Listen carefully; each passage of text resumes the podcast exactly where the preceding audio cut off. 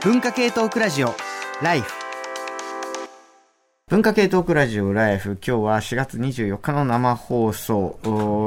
これからの専門家の話をしよう。今考えたい専門性との付き合い方ということで、えー、あなたが専門的な知識や見方を参考にするのはどんな分野ですか？というテーマでメール募集しております。メールアドレス、life.tbs.co.jp まで、どしどしお寄せください。えー、こちら読んでいきましょう。えー、ラジオネームというか、えー、海猫沢メロン先生から 作家に先生つけるっていうのは僕の中ではあのマナーだと思ってるんですけど、まあ、あの、えー、この番組にもよく登場してくれてています。メロン先生が。えー、クルーの皆様、お疲れ様です。メロンです。国際情勢や政治や経済、でかくて深い何かを調べるときは、とにかくまず専門家の本や意見にアクセスするしかない気がしてます。でも最近はあらゆることがでかくて深くなってるのと、どのジャンルも専門家がいるので、とりあえず Google レベルで何でも専門家の Twitter 見ちゃいます。個人的な話だと、この間とあるアーケードゲームにまつわる小説とインタビュー集を完成させたのですが、そのゲゲームの専門家の専門のプレイヤーさんに監修してもらったところ、めちゃくちゃ精度が高い指摘が山ほどありました。なぜその動きをするのか、技の数値の強弱、対戦する時の思考、開発の裏側、正直、素人がにわかで書いたら火傷するレベルでした。専門家ありがてえ。そんなわけで20年以上にわたるバーチャファイタープレイヤーたちの奇跡を描いた小説×インタビュー集、新刊東京ヘッドノンフィックスただいま予約受付中です。詳しくはメロン先生のツイッター参照ということで、東京ヘッドノンフィックスただいま予約受付中という、えー、宣伝でございます。宣伝じゃないんだけど、宣伝は大事だけれどもね。えー、っと、ゲームで言うと、こちらも、え、ラジオネーム、タイラーラーメン、千葉県21歳大学生。え今回のテーマを聞いて、え思い出したのが、ゲーム散歩という YouTube チャンネルです。このチャンネルは、専門家×ゲーム実況をコンセプトとして掲げていて、毎回様々な分野の専門家を招いて、独自の視点でゲーム実況をしてもらうスタイルが人気を集めています。気象予報士の資格を持つ石原良純さんが、ゼルダの伝説で、リンクがグライダーで滑空する様子を見て、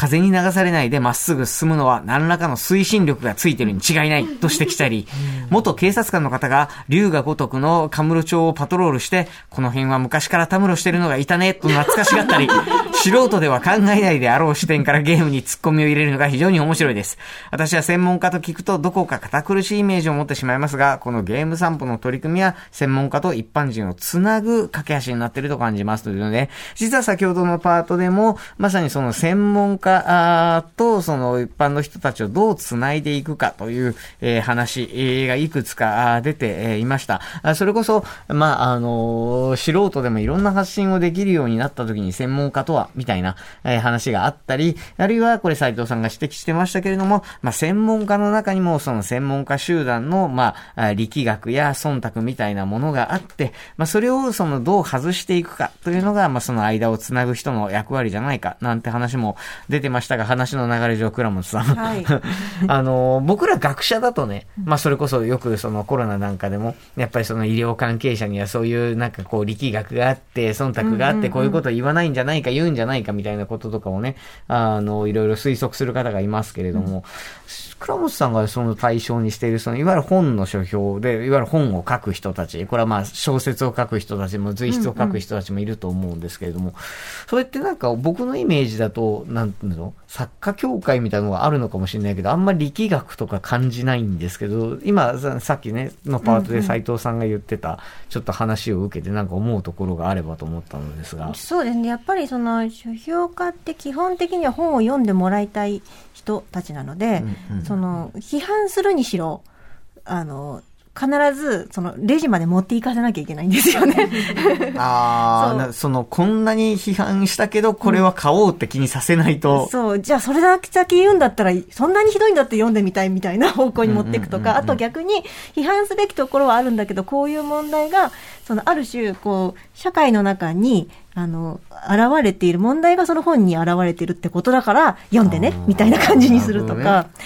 こう、書評家っていう言葉が生まれたってことは、やっぱりそれ以前の文芸評論家的な文章とは違うものが求められてるからこそ書評家って言葉が、まあ、生まれたんだとは思うんですよ。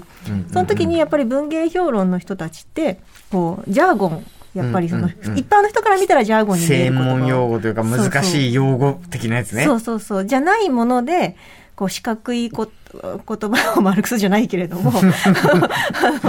味覚かな。そうそう、柔らかい、柔らかい、その、なんていうか、別にその専門的な、その用語は知らなくっても、その内容、本質に触れられるようなものをっていう、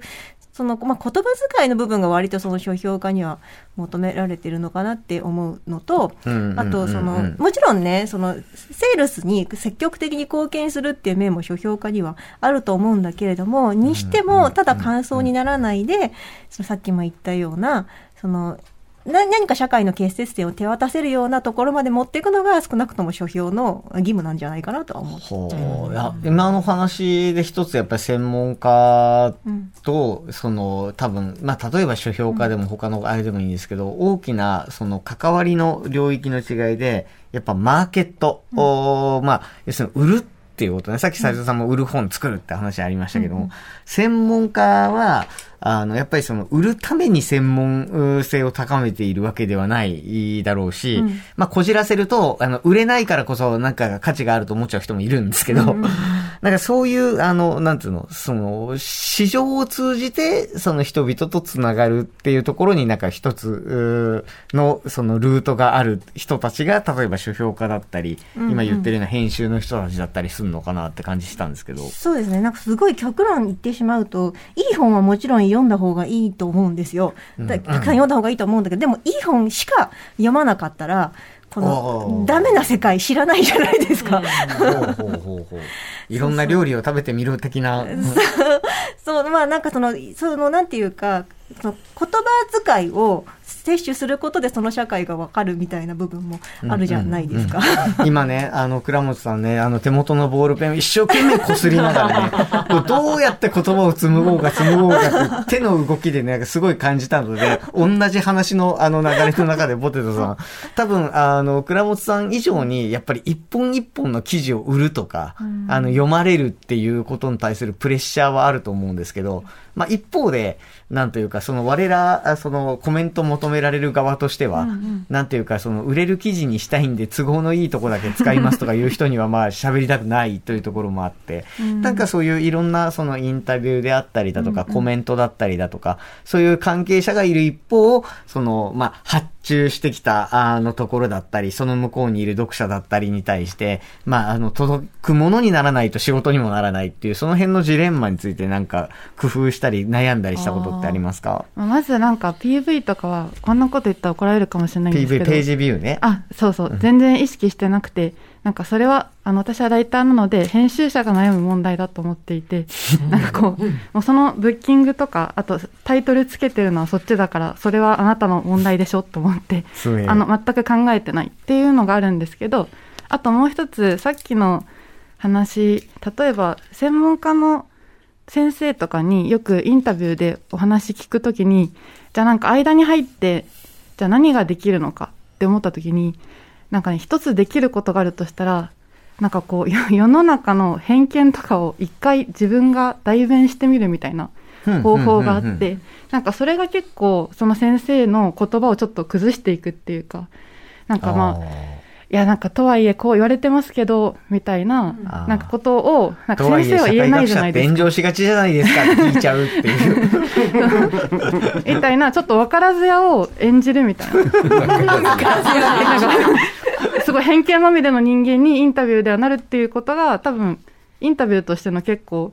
あの、なんていうのかな、聞き手の、なんかうん、やりがい、面白さっていうか、面白いですね。今、偏見って言いましたけど、偏、つまり偏ってる。ん何に対して偏ってるかっていうと、専門家を真ん中に置くと偏ってるんだけど、うん世の中全体で見ると、あの、世の中全体そのぐらいが真ん中だったりするっていう。専門家の方が偏ってる。すごいわかる。専門さっきね、斉藤さん専門家集団って言ってたけど、やっぱその中のルールから、それインサイダー形成しているから、割とその今のポテトさんが言ったような話って、アウトサイダーであることって重要ってことだよね。うんで、まあ、それ知ってて中のルールを知らないで言ってるわけじゃなくて、中のルールだけだと伝伝わらないから、ちょっと外の目線入れますよみたいなことっていうのが、批評とかって多分そういうことになっていて、さっきちょっとね、倉本さんの話も、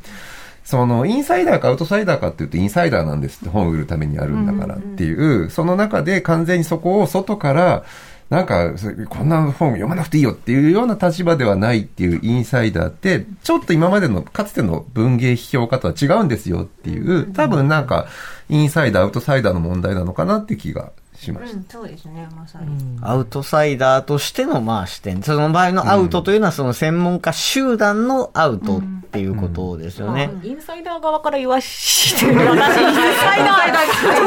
表するのだいぶ辛いんだよ。だいぶ、だいぶアウトサイダー寄りだから、ちょっとインサイダー代表できないんだけアウトど。サイダーに寄っていても。一応インサイダーから。こう、なんか、インサイダー、まあ、インサイダーです。定義上。言わせてもらうと、いろんなサイダーが。あのね、専門家ってやっぱりその分業が前提だから、だから永田先生、家族社会学がご専門で家族に詳しいですよねと言われましても、家族の中でめちゃくちゃ分業してんのよ。だから高齢者世帯のこととか私はあんまわかんないわ。だから、で、だけど家族の専門家として話聞かれた場合には、一応、あの、先行研究とか論文は読んでるから、いや、高齢者の場合にはこういう問題あるんだけど、若者の場合はこうですね、みたいな話をせざるを得ないところはあるんだけど、そこを、その、間のクッション要員のライターさんとかが何も知らないふりして、でもお年寄りはこうなんじゃないんですか？とか言ってくれると、話しやすい。ああ、やっぱりそういう効果的ではあるんですね。そうそうそう。あでもでもそなんかすいませんそうなんかそれだけ言うとそのインタビューの場でなんかそうやって言ってるって思われちゃうんですけど意外と違ってなんかインタビューの場ではいやそうですよねそうですよねみたいな感じで聞きつつ まああと本とかも読んでっているんで聞きつつでもなんかじゃあなんか高齢世帯ってこうですよねって巷では言われてるけどそうだったら先生はどうお答えになりますか？みたいななんかちょっとワン実は、実は、そんな挑発的にインタビューはしてないけど、ワンクッションというか、そうそう、挟みつつ、ちょっとメタな視点でやって、いや、先生の側も分かり、分かっているけど、私は偏見も、なんか役割としてやってますよ、みたいな。なんか、ま最近、あの、もうちょっとだけちょっと、あの、ポットさんに一個だけ聞きたいんだけど、最近その、学生に、その、記事とか書かせたりするんですよ、その広報用に。あの時によくそのブログなんかである、その対話型の吹き出しで、こう、コメント、あの、たあの、応答みたいな。解決ぞろり方式ですよね。好き。解決ぞろり方式好き。その、その言い方大好き。あの、解決ぞろり方式の記事を書かすと、全員ね、そうなんですね、つって、肯定で受けて終わるのよ。ああれってやっぱりこうテクニック的には、ちょっとやっぱりもうちょっと工夫した方が良かったりします？なんか記事見てると実際多いのよ。何々なんですね、わかりますみたいな感じの応答になってる。相手が話してる言葉が文章として長いから不安になってそうですねっていう 区切りがなんか。っていう形式的な。今ってさ、スポーツ選手とか、とかでもインタビューした時に質問されたことにありがとうございますって返すやつみたいな、肯定的に返すことのコミュニケーション術みたいなのない、あるあるある。なんか質問してくれてありがとうございます感は、もうすごいですね。あの、いや、ビッグボス真珠はそうですねって言うなっつってましたけれども、なんとなくこう、肯定でお互い話しやすいように返していかないとみたいなものに、その記事がなっていくと、今言ったようなアウトサイダーからの突っ込みみたいなものっていうのはなかなかしにくいのかもしれないっていう話と、今ね、その専門家集団っていう斉藤さんの話から、専門家は分業をしてるんだという話をしたときに、その、まあ、分業をしてれば専門なのかと思ったのが、えーっと、ラジオネーム DB。14年くらい聞いていますが、初めてメールします。ありがとうございます。テレビ番組制作会社のディレクターからメディアの研究者に興味を持ち、えーその頃にライフを聞き始めました。無我夢中でやってるうちに詳細は走りますが、大学の教授になりました。しかし自分の専門性って何だろうと、いつも日々悩んでいます。私はディレクターをベースにカメラ、編集、音声、デザイン、中継と割と何でもこなし、ある程度評価をされているテーマというかジャンルももあります。しかし、どれが専門なんだと言われると困る状況で、今は大学院がなく学部教育だけなので、特に仕事上支障をきたすことはないですが、博士号もまだ取ってない状況に焦りも感じます。とはいえ、自分の専門性を生かして、えやりたいと思える専攻がどうもじっくりきません。メディア論は、メディアの現場にいた人間からすると若干違和感がありますし、ジャーナリズムでもないですし、社会学もまた何か違うなということで、結局博士課程には行かずここまで来てしまいました。何でも屋のまま専門家の職場に来てしまい、どうにも居心地が悪いですが、今もまた新しい技術を学んでいて、今の仕事はとても楽しいです。このように何でも60点ぐらいだが、その幅が非常に広い人間は専門家と呼べるのでしょうか。また私は自分一人で中継からデザイン、音声、えー映像制作まで全て完結できますが、社会学でそんなバックグラウンドを活かせる研究分野はあるのでしょうか俺書いたの俺かな？大丈夫かな？あの、メディア論とかの分野では、実際、その実務家教員と、まあ、申しまして、現実務の現場を知っている方で、その、まあ、ま、メディアを学ぶ学生たちに講義をしてくれ、なんていうね、えー、まあ、ルートからそのまま大学の専任教員になる方も、えーいらっしゃいますし、まあ、実際、えっ、と、まあ、あの、僕の知っている方でも、その、社会学部に、まあ、あの、職を得て、実際その、まあ、社会学を専門的にずっとやってきた博士号も持ってる先生と、まあ、科研費の、科学研究費の文科省のね、予算の研究を一緒にしてたりとか、ああいうこともありますんで、僕自身はあんまり、こうそういうルートがどうだからというのは、まあ、違和感ないといえば、まあ、ないのですが、これ、なんていうか、今日の話全体にあるんだけど、なんか皆さん、あの、特に専門家集団の中に関わっている、あの、社会学絡みとか、あの、書評もそうですけれども、人ほど、いや、あの、本当の専門家はどこか別にいるんで言い過ぎじゃないです。確かに。なんかこう、蓋開けてみたら、多分このえー DB さんとかもなんかすごい専門家だと思われてるんだと思うんですよ。もう、すごいメディア制作の専門家で何でもこなせて、もうプロじゃんって言われてるはずなんですよ。でも全員が、いや、私以外のところにいるはずだ。どんな専門家だよ。これはね、多分、こういうことだと思うんですけれども、本人としては、ある一つの専門分野に関しては多分、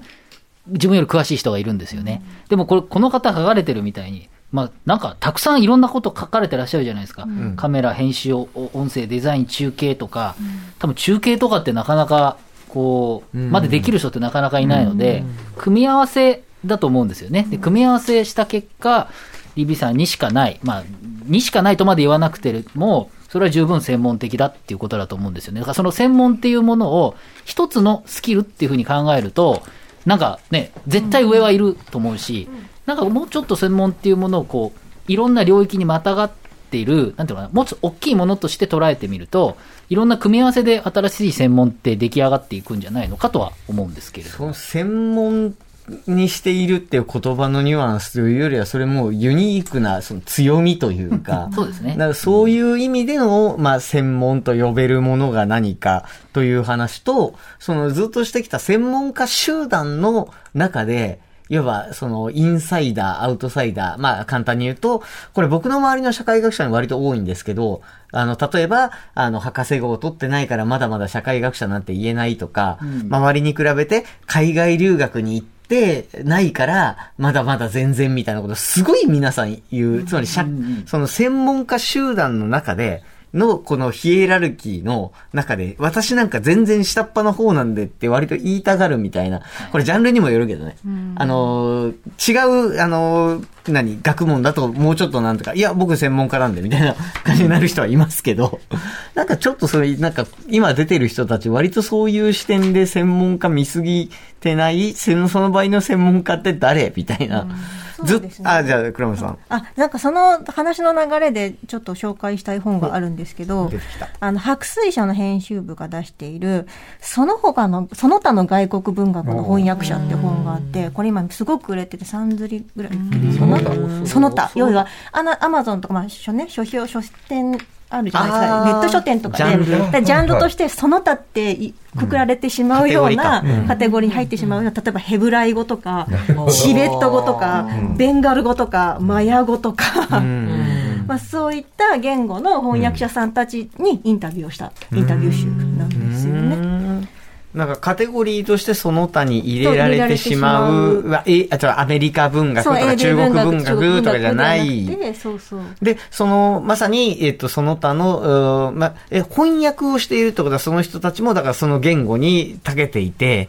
で、しかも別に、なんていうか、ザ通訳みたいなことではなくて、うん。文学を翻訳できる能力のある人たちってことですよね。そうそう。だけど、で、私たちから見ると、その、うきっ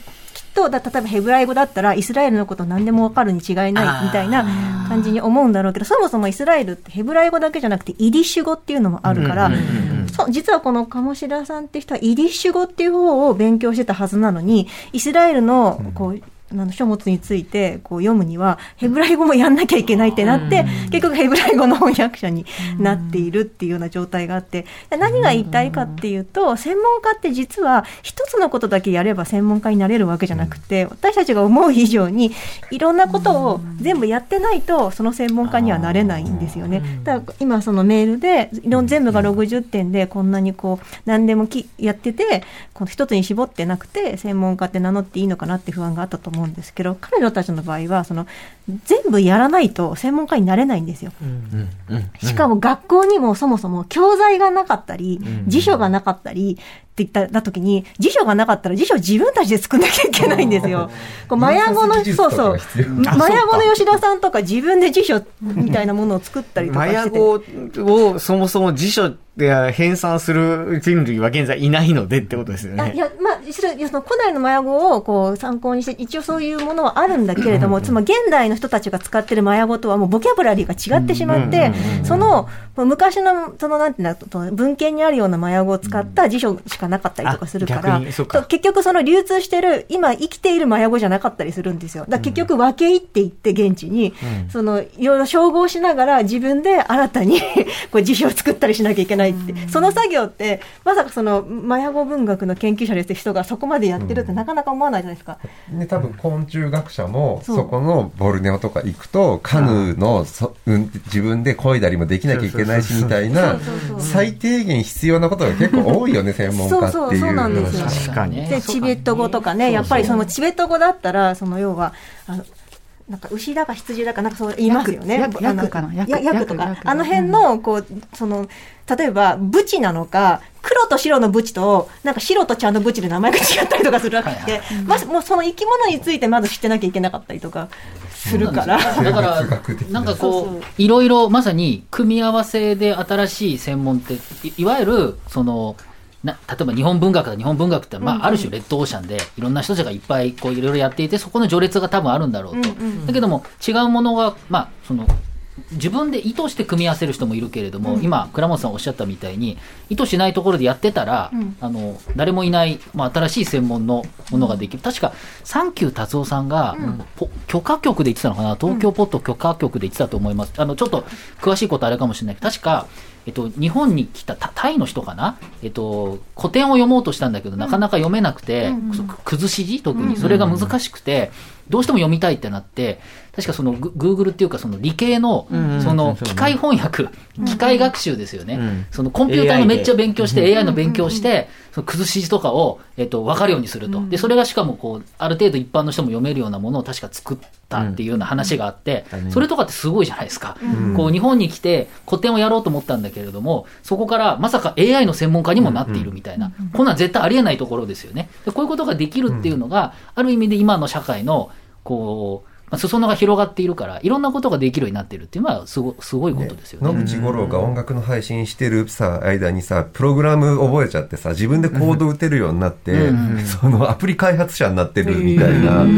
まさに専門は音楽だったはずなのに、それを広めるために、なんか付随するもの、テクノロジーとか特に配信者って、配信の技術がそもそもね、さっきのゲームの人にしても、まあゲーム配信やるためにゲームの前、なんかそのネタの知識の前に、配信できる知識みたいな専門家になったりとか、お横断するし、更新されていくジャンル、そこに対応できないとおそらく専門家もどんどんどんどんなんか一個できれば専門家だったのが、最低限できるものって結構あるよね。この言えばやらなきゃいけないことが増えていくってこともありますよね。この僕らのコロナ禍での大学教員のオンラインテクニックみたいなことですね。あの、もうそうだし、その、学生が変化してきて、その昔だったら、その、一方的に喋っていればよかったものが、インタラクティブにしなさいとか、アクティブラーニングにしなさいなんていうのもそうで、それはまあ、うん大学に、あの、か限らず、小中高の教員の皆さんもそうだと思うんですけれども、おおなるほど、今日は、専門家について喋ると思っていたら、どうも専門家になるとはどういうことかっていうのが、どうも現代だいぶ変わってきたぞと、こういうところまで話が転がってきました。ということは、まあ、改めてその専門性を考える、専門性の付き合い方を考えるっていうのはね、今日のテーマですから、その専門性との付き合い方の話にまで、えー後半、えーほ深掘っていければと思ってるんですけど、一回曲挟みましょうかね。ということで、えー曲を選曲してくれたの倉本さんですけれども、はい。これはですね、この、えっ、と、まあ、この、この曲のタイトルに、おばあちゃんって言葉が出てくるんですけど、一般的にこう、おばあちゃんって、やっぱ家庭となんか紐付けられて、なんかとりあえず愛情とか、そうなんかこう、何でも孫の言うこと許してくれるみたいな、ふんわりしたイメージ持ってたんですよ。でもこれ聞いたとき、これ初めてこの曲聞いたとき、子供だったんですけど、こう歌詞の中に、明治生まれのコンピューター、算数国語社会、何でもどんと来いさっていうタイトルが出てきて、すごいと思って、なんかそのおばあちゃんに対して、おばあちゃんの知恵袋って言われるのと、知のデータバンクって言われるの。で、全然違うじゃないですか。確かに。そう、なんか確かにな言い方でこう専門性みたいなものをまとわせるんだなと思って、ちょっと面白いと思っちゃったんですよね。家事の知のデータバンクだね。そうそうそうそう。だってやっぱ、おばあちゃんの知恵袋とやっぱ知のデータバンクの、なんか文字面の違いじゃないですけれどもし。かも暗黙知だからな。そうそうそう。すげえ高度そうだ。っていうのにやられてしまった歌詞が特徴的な曲ということですね。。じゃあ、えっ、と、坂石優子さんで、コンピューターおばあちゃん。文化系トークラジオライフ。